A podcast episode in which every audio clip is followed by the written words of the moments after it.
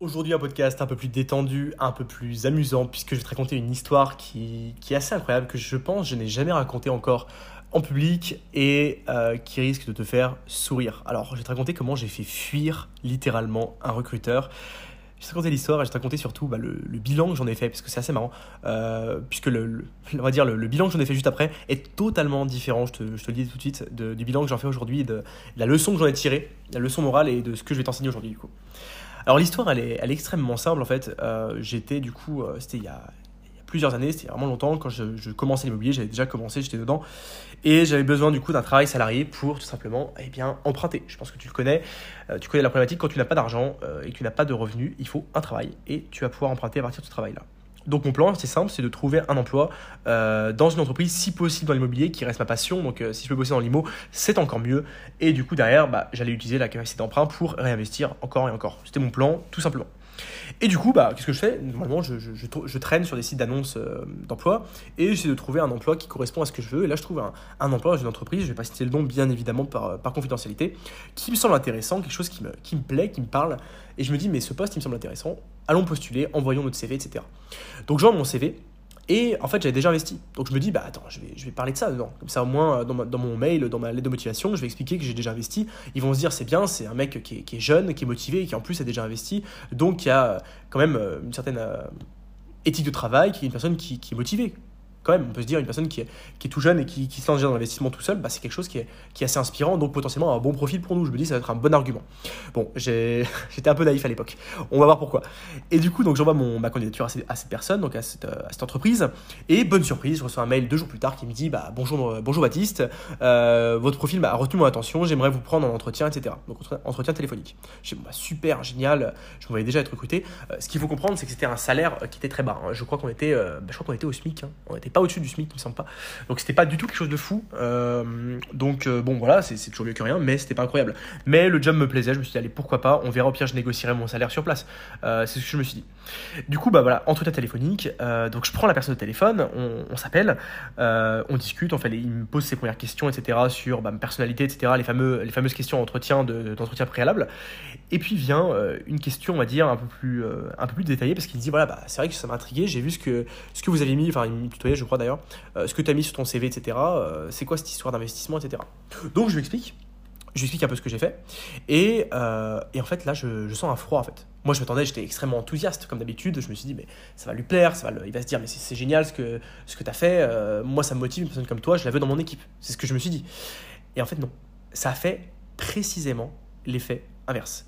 En fait, en expliquant tout ça, en montrant que j'étais sorti entre guillemets du moule, parce que quand on investit, euh, je pense que tu le sais, tu dois sortir du moule, sortir un petit peu de ce que tout le monde fait.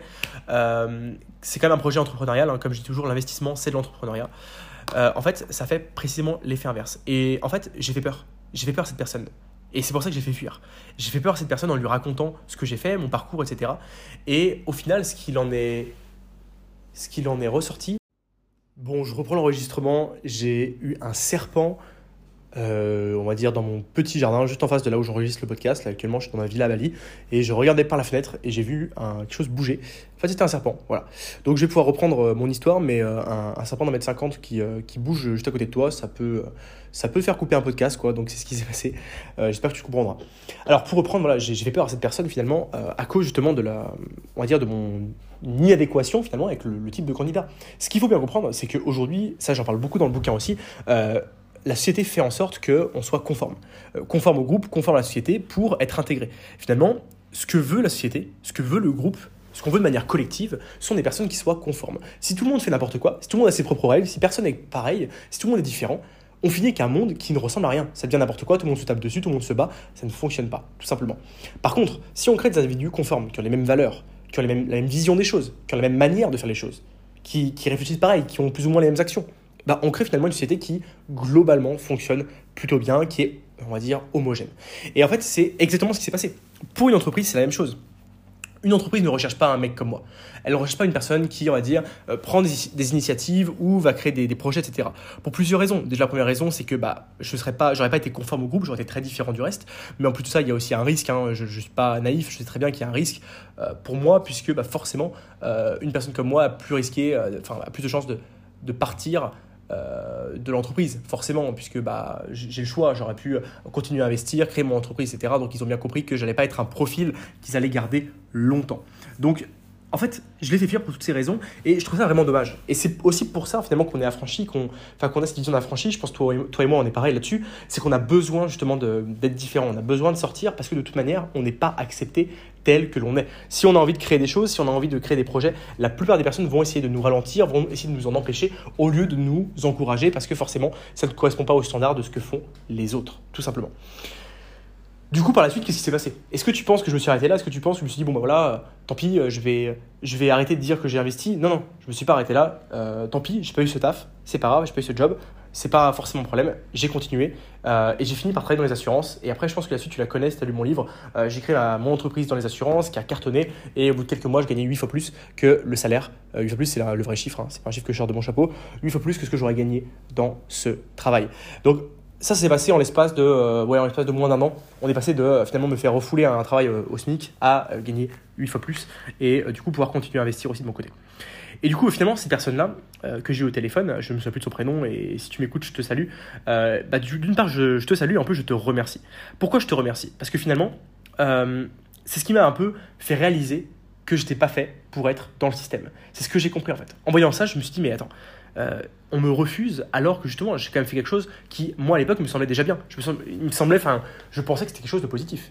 Je pensais avoir créé, euh, bah, avoir créé mon activité, donc c'est plutôt quelque chose de bien, d'avoir pris une initiative, d'avoir pris un risque, d'avoir, euh, on va dire, mis en mis en, ensemble mes compétences pour créer quelque chose, mais moi je trouvais ça ultra positif, je trouvais que c'était une bonne chose et si j'avais été recruteur, je pensais que je me serais valorisé par rapport à un autre profil. Et je me suis rendu compte que ce n'était pas le cas. Et je me suis rendu compte finalement, j'ai compris que ce que recherchait la société et les entreprises en général, c'est la conformité plus que l'excellence et la performance. Donc je me suis dit, tu ne pourras pas je me suis dit, Baptiste, tu ne pourras pas euh, être performant euh, dans cette société-là, puisque euh, toi, tu, tu, n'es pas comme ça. Toi, tu, moi, ma vision d'affranchi, c'est ça, c'est d'être dans la performance, d'essayer de faire plus, d'être meilleur, d'être libre, de m'améliorer, de pas forcément euh, de ne pas correspondre aux règles qu'on m'impose, de créer mes propres règles, etc. Et pour terminer finalement ce podcast, il faut que je te parle du coup du groupe de référence. Et en fait, ça c'est extrêmement important à comprendre euh, par rapport à finalement ça, ça, corrobore bien cette, histoire-là. Pardon. Euh, le groupe de référence finalement, c'est à qui tu veux t'identifier.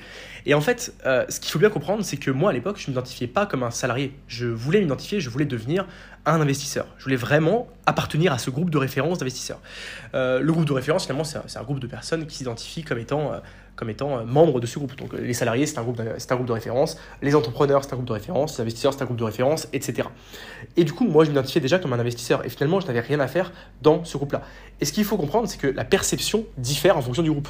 Si par exemple, je vais raconter moi mon histoire personnelle, ce que j'ai fait depuis, depuis que je me suis lancé dans l'investissement et l'entrepreneuriat, à une personne qui est, on va dire, dans le groupe de référence euh, communiste, euh, clairement, ça ne va pas, pas du tout le percevoir positivement.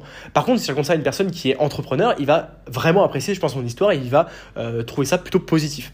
Et en fait, c'est ça qu'il faut comprendre, c'est que la perception peut être différente en fonction du groupe de référence à qui tu t'adresses. Et ce qu'il faut vraiment que toi, tu, tu intègres, euh, en tant qu'affranchi, si tu veux faire des choses différemment, il faut que tu t'adresses au bon groupe.